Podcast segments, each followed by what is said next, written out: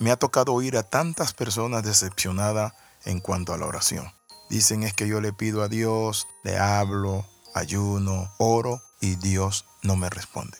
Bienvenido al devocional titulado Él nos oye. La Biblia dice en 1 de Juan capítulo 5 verso del 14 al 15, y esta es la confianza que tenemos en Él, que si pedimos alguna cosa conforme a su voluntad, Él nos oye. Y si sabemos que Él nos oye en cualquier cosa que pidamos, sabemos que tenemos las peticiones que le hayamos hecho.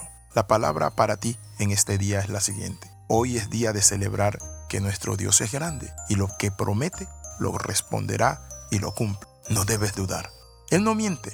Él nos ayudará a que nosotros alcancemos esto. A veces nos quedamos así pensando y decimos, ¿qué puedo hacer si yo he clamado, he orado, he pedido a Dios por esto, por una situación, un problema, una carencia que tengo y Dios no ha respondido?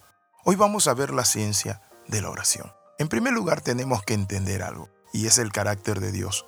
El mismo Jesús nos enseñó que si ustedes siendo malos saben darle buenas cosas a sus hijos, ¿cuánto más vuestro Padre Celestial le dará lo que ustedes le pidan? Dios es bueno. Ese es el carácter de nuestro Padre Celestial. Pero de que Dios sea bueno no significa que le voy a torcer el brazo y me va a dar las cosas como yo quiero, cuando yo quiero. No, no se trata de hacer berrinche, se trata de confiar en Dios. Por eso es clara la palabra cuando dice, y es de la confianza que tenemos en Él. Para que tú recibas un milagro, tienes que confiar en el Señor. La palabra confianza va concatenada con la palabra fe. ¿Estás confiando tú en Dios? ¿Estás ciegamente seguro de que Él responde, de que Él tiene el poder?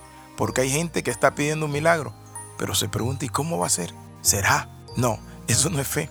Señor, yo te estoy pidiendo por si acaso. No, la fe es la certeza de lo que se espera, la convicción de lo que no se ve entonces podemos decir que cada vez que veas a alguien recibir algo que tú mismo deseas, lo que está pasando es que Dios te está mostrando cómo Él responde.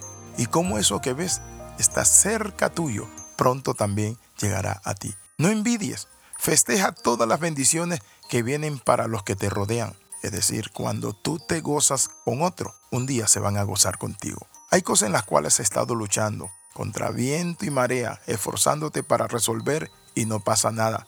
Es lo que tú sientes, pero hoy es donde Dios te va a hablar y te dice, quiero que pongas tu confianza en mí. Yo soy tu Padre, tu Padre de amor, te amo, eres mi Hijo. No dudes de mí, no creas que me he olvidado, porque toda cosa buena, toda bendición, toda buena dádiva desciende de lo alto, del Padre de las luces. Dios te vuelve a repetir, cualquiera sea tu petición delante de mí, aférrate a mi gracia, a mi amor, a mi provisión. La sanidad, la salud, la restauración, el avance y el favor de Dios reposan en aquellos que creen. Solo pide tú de corazón, con un corazón puro, esperando en Él la promesa, creyéndole a Dios. Esa es una de las claves. Ahora le quiero mostrar otra clave. La clave es pedir de acuerdo a su voluntad. Hay personas que sienten que la fe y la oración es para torcerle la mano a Dios y decir, yo le pedí a Dios con fe y tiene que dármelo. me da risa. ¿Sabe por qué me da risa? Porque nuestro Padre Celestial es soberano, Él es Dios. Y Él sabe lo mejor que nos da. Hay cosas que nosotros pedimos que son irrisorias. Esto me hace recordar un pasaje en la vida de Jesús y los apóstoles, donde no lo recibieron en un momento determinado en una aldea, y ellos hicieron la siguiente petición.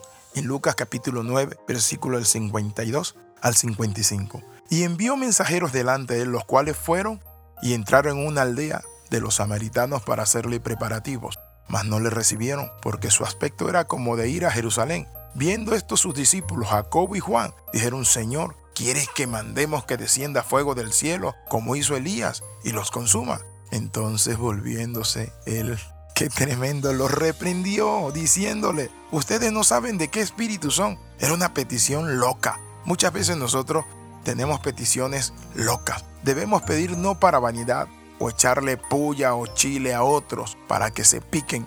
Muchas veces pedimos para vanidad. ¿Cuántas personas resentidas? ¿Por qué? Porque piden mal. Quiero en esta hora hacerle una invitación para que oremos y nos conectemos con Dios. Y si usted tiene una petición, pueda ponerla delante de Dios. Padre, en el nombre de Jesús, creo en tu bondad y misericordia y que eres un Dios generoso, por lo cual esta petición, la pongo delante de ti, por mi familia, mi hogar, mi matrimonio, mi finanza, mi trabajo. Padre, en el nombre de Jesús. Amén y amén. Escriba al más 502 42 45 6089. Recuerde las 13. Comenta, comparte y crece con nosotros. Bendiciones del Dios Altísimo.